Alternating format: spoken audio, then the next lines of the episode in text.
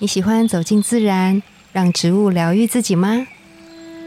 我是芳疗师具有香林，我是幼阳，让我们走进森林，路过城市公园，用一杯茶的时光，一起认识植物与香气，在质感生活中自然而愈。大家早安，我是具有。大家早安，我是幼阳。听众来信哦，有一位啊，可是他他连名带姓的寄信来耶，我想说他会不会是忘记自己是连名带 姓？就叫他小什么？对，我就叫他啊，张先生，张先生应该是张先生。他说，吉尔老师和幼阳有朋友本来都有用精油扩香的习惯，但前阵子读到一篇文章，提到说学龄的儿童如果使用精油，可能会导致性早熟。想询问，如果是以芳疗师的角度出发，会来如何看待这个论点？嗯，那我们今天就来回答这个问题。哎，听起来是不是有点严肃？做一些学术性的讨论。我觉得这个有很多点可以切入。其实我觉得应该要考量一个点是，你创造什么环境给小朋友。就我觉得环境有很多都有可能会改变，是荷尔蒙吗？对，我觉得第一个事情要先去。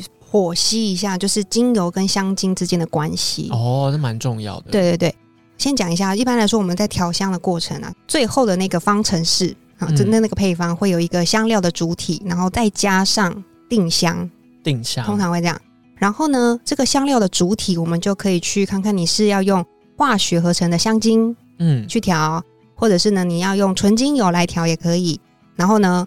如果今天是主打天然的香气、天然的香水，纯天然哦，百分之百纯天然哦，它就不会有后面加定香剂这件事情。OK，对。但如果今天是大部分市场上面的香水，你觉得很持久的，它可能喷了之后可以维持一天、六个小时、半天以上的话，这种就是有加定香剂的哦。对，这个我们就会说它是香精香水。这样子，嗯嗯，香水就是也分了一些原料的不同，原料啊，原料，然后跟它里面的那个挥发成分的浓度吗？挥发的那个成分的不同，像比如你说到一个重点，为什么就是市售的香水要加定香剂这件事情，就是它为了稳定前面的那个香料，不要让这个香料快速的挥发，所以你不会喷了之后马上，比如说一个小时。就消失无踪，不知道去哪里。哦，对，所以就会加定香剂，然后就会被说好没用哦，这样子。摸了音的意思吗？用的一支香水这样子。对，那但是呢，偏偏就是这个问题啊，就是这个定香剂，它是一个塑化剂，因为这个塑化剂的关系，它很稳定，它很容易抓香气，所以才能够让你稳定那么久。就是因为这个定香剂，所以很容易让就是小朋友可能会有性早熟的问题呀，或者是一些其他疾病上面的问题，所以是这样子。如果今天你手上的是一个复方精油是纯的，那它就没有加定香剂，你就不用担心它会有性早熟的问题。但是是针对这一个问题，因为其实张先生。他也没有提供。张先生，我觉得 好 好严肃、好正式嘛，因为我怕讲出他的本名他会不舒服。嗯，就是这一位听众他也没有提供这一篇报道，所以我我跟吉尔其实是没有看到内容。那我们就是用我们觉得从这个角度去回应看看，是不是这个疑虑或这个担心？嗯，对对对。所以可以这边做一个小结论，就是变成说，如果你今天呢，你手上拿那个是纯天然的单方精油也好，或者是。多支单方精油去混合而成的复方精油，它们是天然的，你就不用担心会有定香剂的问题，也不会有性早熟的问题。但如果你今天你不确定，我不知道里面到底有没有，或者是你滴完它之后它可以持续超级久，那你可能心里有一个小小的问号，诶，那是不是会有一些不同的成分加在里面？是不是有定香剂？那如果你觉得有疑虑，那就不要用它。OK，而且。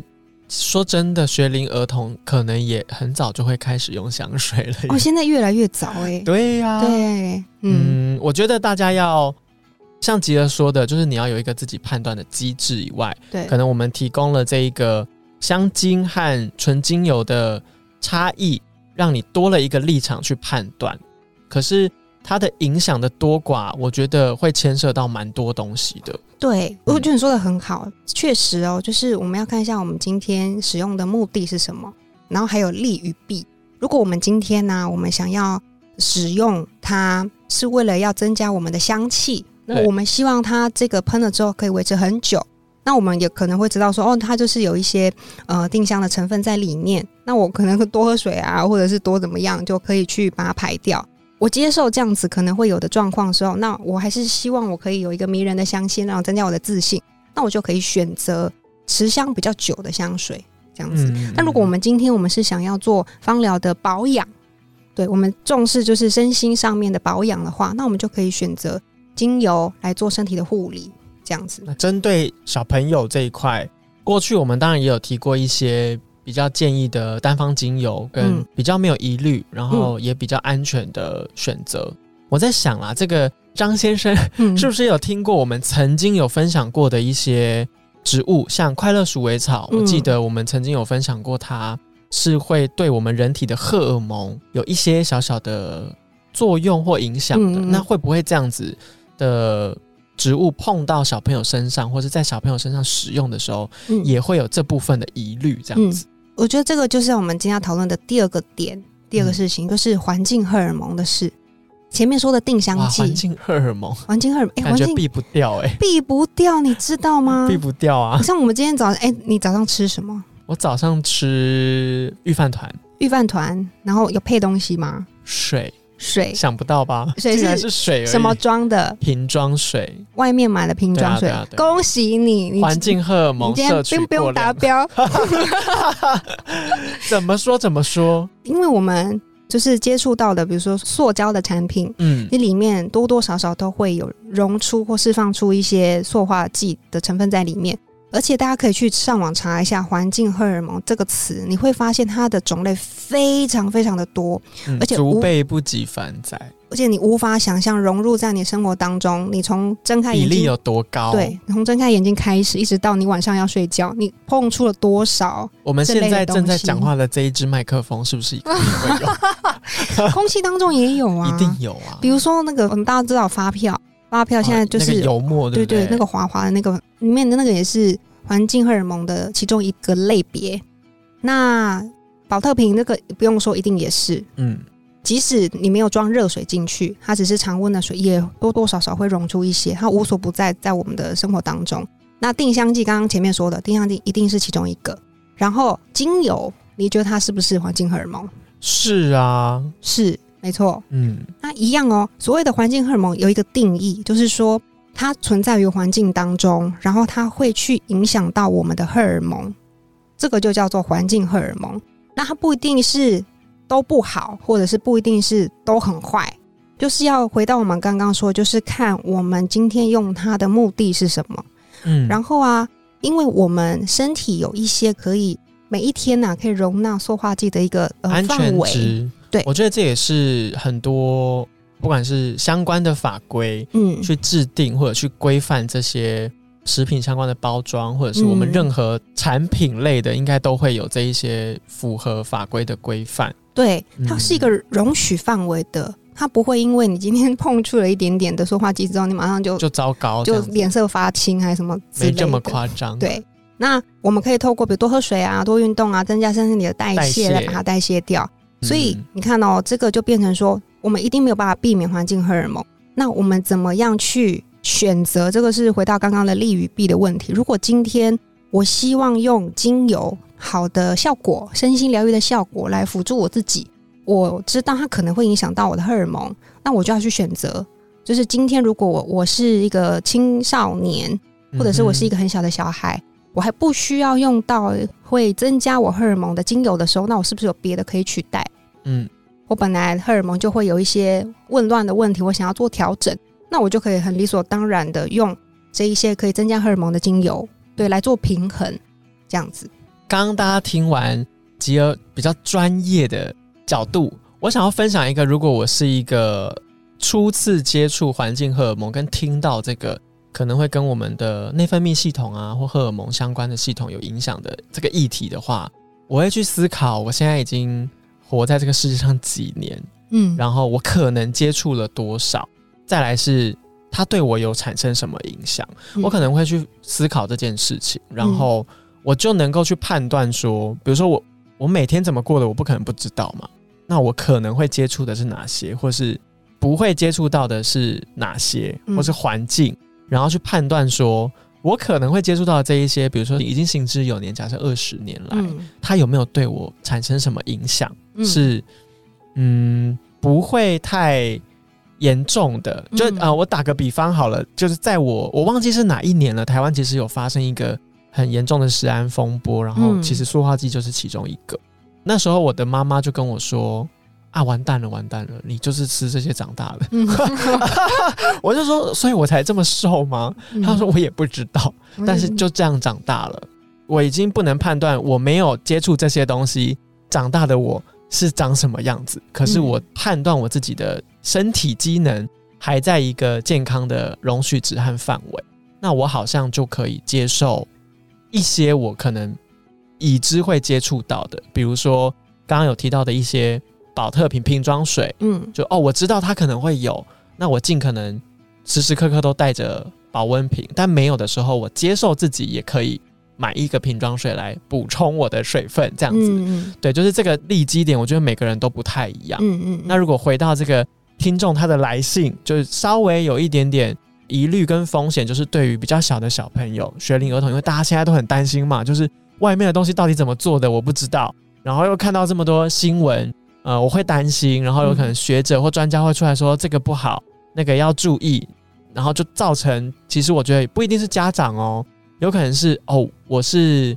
他的哥哥好了，我也会担心哦，我的弟弟或妹妹或者是小小的小朋友，他们会不会不小心接触到这个，然后未来他就会有什么样的重大影响？嗯对我觉得大家的担心都是好的，可是你应该要有一个可以判断的机制。对嗯，所以就是我觉得可以在整个把大家就再收拢一下这个内容是什么。第一个，我们可以去判断一下，就是要用精油的这个小朋友，他是年纪多大，然后呢，它有没有需要用到就是增加荷尔蒙的这个需求？因为像刚刚在说，就是环境荷尔蒙，它是因为有荷尔蒙的这个很相像的结构，它才会去影响到我们。那我们之前有说过嘛，就是有类似荷尔蒙结构的，其实就是固定的那些精油，比如说快乐鼠尾草啊，然后就是丝柏啊，然后那个、呃茉莉这一些是具有很相像我们荷尔蒙结构的精油。那其他的精油哦，它去影响荷尔蒙，其实是透过我们的情绪。你情绪好了之后，其实荷尔蒙的整个在运作的过程当中会比较顺利。嗯那你看，这个是很边边去影响，它其实不需要把它看作是它会影响到我们荷尔蒙很多，因为它就是用平衡，的概念，因为你想不完，因为它是用平衡的概念去做一个神经上面的调整，它不是嗯直接去影响。一定是对，所以第一个我们就是看，嗯，今天使用的对象是谁。如果是很小的小朋友，我们就避开有雌激素结构的精油。那如果今天是要增加我的呃雌激素做一个平衡，那我就可以多使用有类似雌激素结构的精油进去。比如说我们之前有分享过，刚刚说的那月事，对对对对对对对对对这样的状况。然后呢，精油跟香精其实是不一样的。嗯香精的话，就是有定香剂在里面，有塑化剂在里面，那它确实跟我们的那个荷尔蒙结构很像，一定会影响到我们的荷尔蒙。嗯，对，所以尽量很小的小朋友其实不需要用一些有定香剂的成分的东西在身上。很小是算三岁以下其实我觉得都尽量避开。都尽量避开。，对啊，就是你满十八岁你再来接触，嗯你你可以自己决定，你就自己决定。对对，就是可以进一步了解一下啦。因为嗯，如果要每一支精油我们都把它列下来做这个评估的话，那可能会评估不完，我们可能要花好几十年来先研究一下这个议题。目前已经有那个雌激素结构的，就是刚刚说的那那三支，嗯嗯嗯嗯对对，其他是没有的。特别注意跟特别小心这样子。嗯、没错。那不知道这样子的回复对于这位张先生 这位听众他的疑虑跟他想要问的比较切合的问题有没有回答到他？因为他其实是想了解我们芳疗师的角度，以及有的角度来说明或是来看这一个问题会有什么样的想法。嗯我觉得他是比较开放式讨论的，想要问我们这件事情。那如果你听完，或者是你其实也有过一样的疑虑，然后你有一些不一样的观点跟立场，你也可以来信跟我们说。那也许我们，或许我们真的可以找到一个在这方面有更深入和更透彻的专家，嗯，应该会有吧？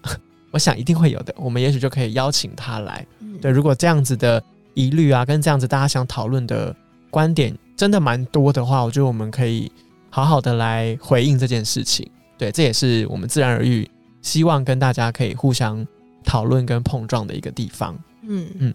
那如果你除了这个之外，你有其他想问我们的问题，不一定要这么严肃的，你也可以来信跟我们说，或者在底下留言，然后啊，我们就尽可能的回复你。那如果是可以用一个单集来讨论的，我们就会单集的一起把我们的想法回馈给这一位听众。嗯，那今天的节目就到这边，自然而语，我们下次见哦，拜拜。